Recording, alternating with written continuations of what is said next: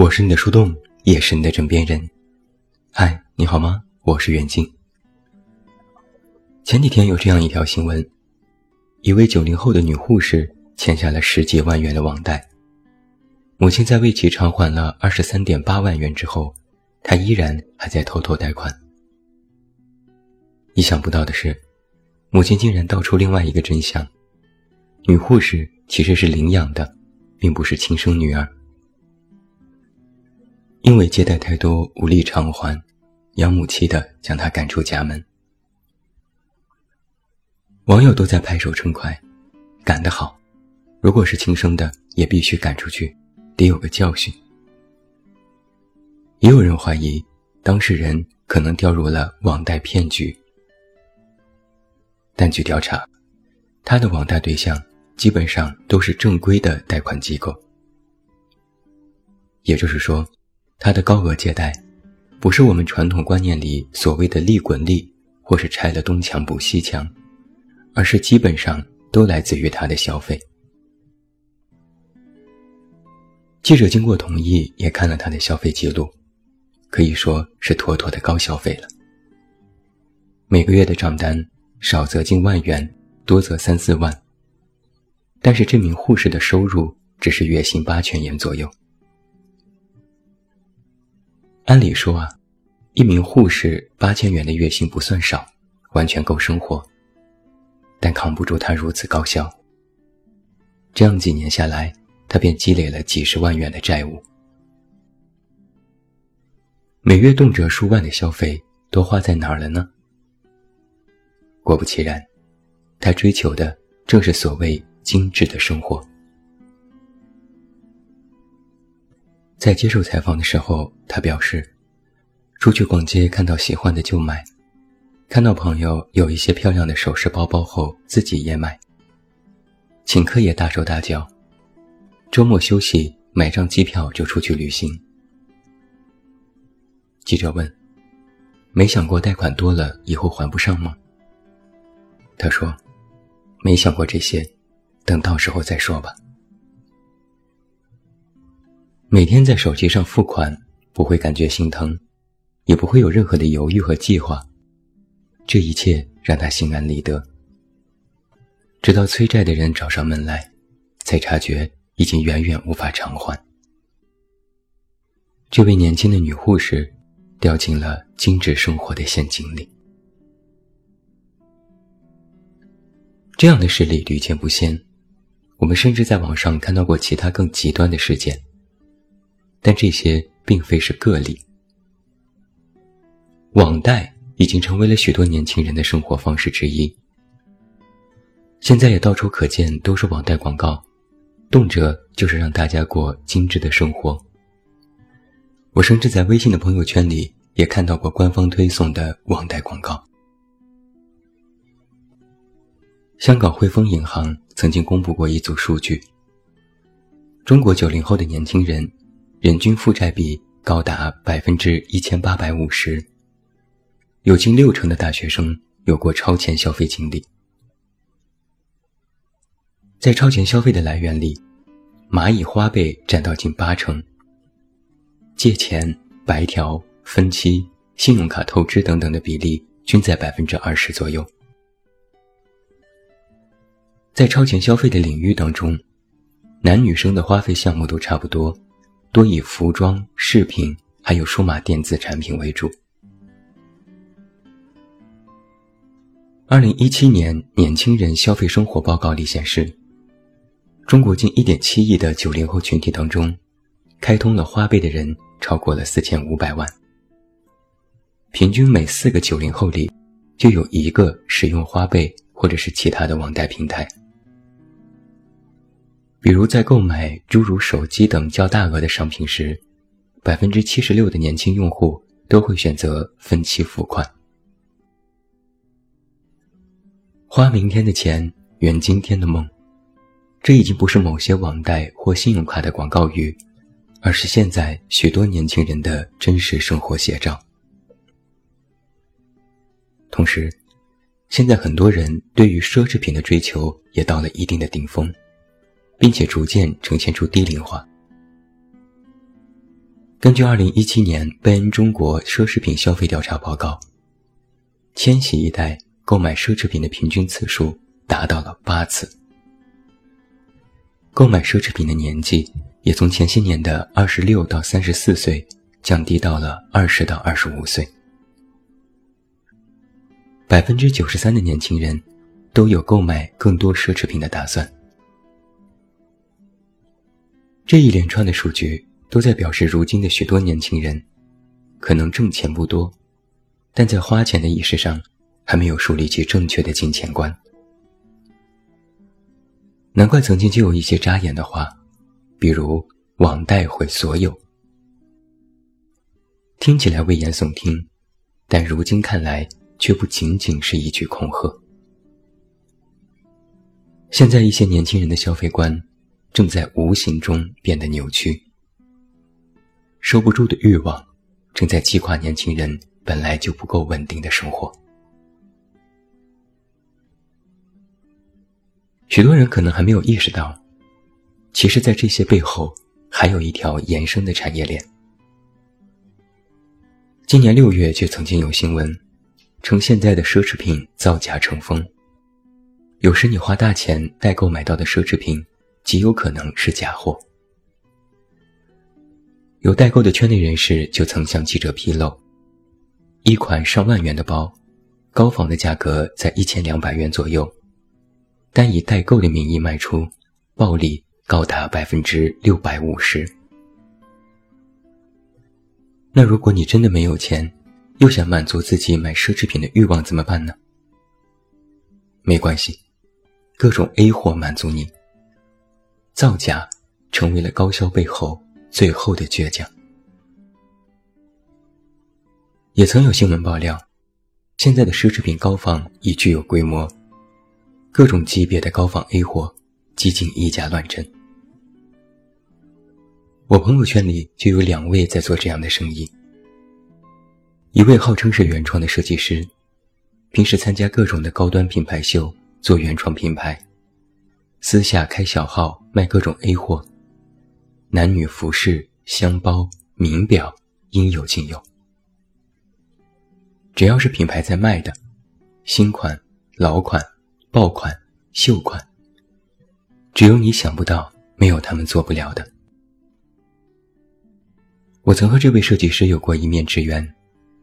他颇为得意地说：“自己有专门的工厂做高仿，各种版本价格不一，并有上百个代理，连代购都从他这里拿货，月入十万不是问题。”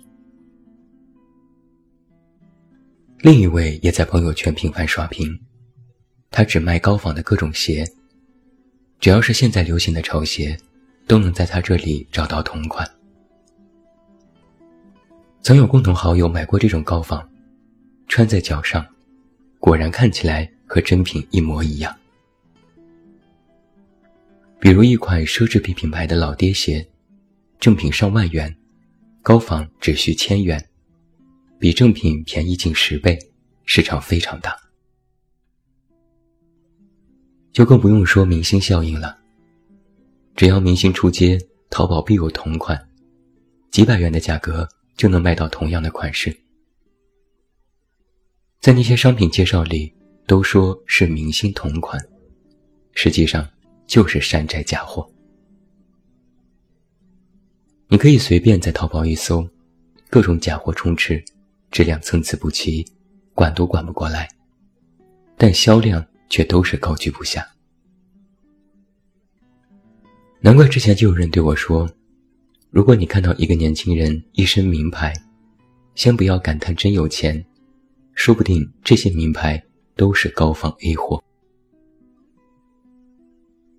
所以你瞧，想要精致的生活，但如果能力不匹配，可以退而求其次，靠着 A 货来冲牌面。现在许多人都把这种流于表面的样子。打造成精致生活，但实际上，这是一种伪精致。那么，这种伪精致到底是谁嗨的呢？有人说这是自己害的。一个包、一双鞋、没钱买就借钱买，买不起就买假货，但非要拥有它才可以，觉得有了它，自己才能配得上是一种精致。知乎上曾经有过这样一个描述，叫做“金钱羞辱”，意思是，人们总是相信我们的银行余额等同于自我价值。把自我价值的体现归结在是否有钱、是否拥有奢侈品、是否看起来光鲜亮丽。所以，我们经常就能够看到，哪怕打肿脸充胖子，也要佯装自己过得很好。月薪不上万，却过着看似富二代的生活。哪怕都吃信用卡，也要维持自己的体面和精致。就算是买 A 货。也要买最高档、做的最真的那一种。这里面不仅有人的虚荣心，还有对外界评价的片面理解和过度在意。当然，也有人说了，这是商家的错。任何一个品牌，他们的推广都不仅仅是商品，更有自己的理念和概念。你见到的任何一个大牌的宣传语，往往潜台词都是：你只要拥有了我们的品牌，那么就可以提升自己的阶层和地位，你就是一个精致和有品位的人。然后，消费者信以为真，趋之若鹜。这里面就有消费陷阱的存在。然而，物质带来的心理满足不是永远的。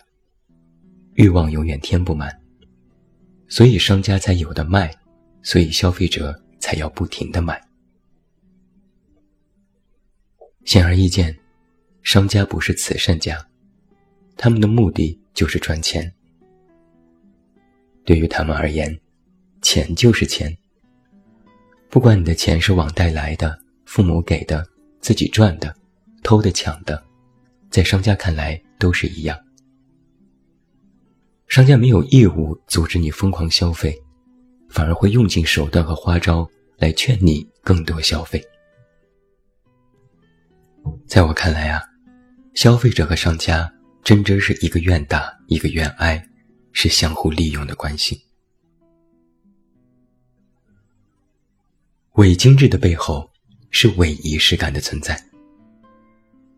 现在人们都说生活需要仪式感。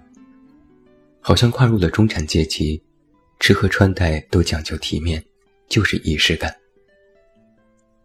但这背后的许多人，却是无产的中产阶级。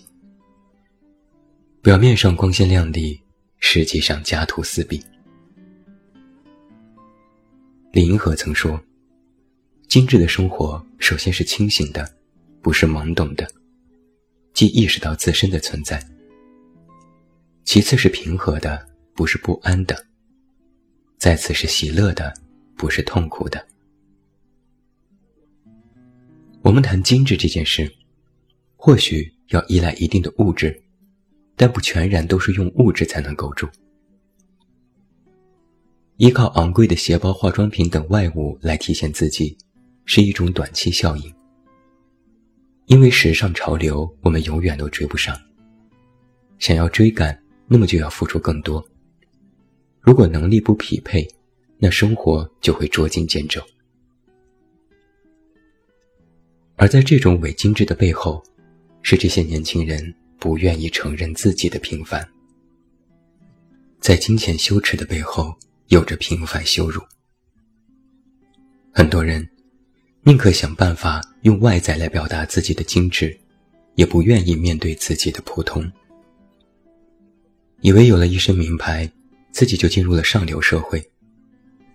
但物质上的自欺欺人，最后只能带来精神上的愈加匮乏和焦虑。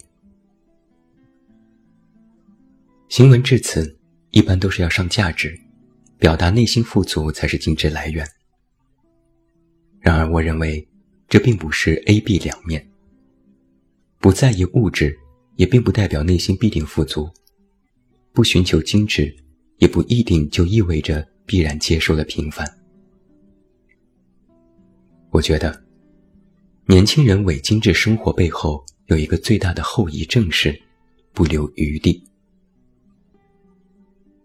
精致应该是一个空间，你可以在其中有所转换，活得自在，不用被逼迫。无论是否富有，但生活姿态依然优雅。如果非要用超前消费和透支生活来伪装现在的精致，就等于赶尽杀绝，最后只能自断后路。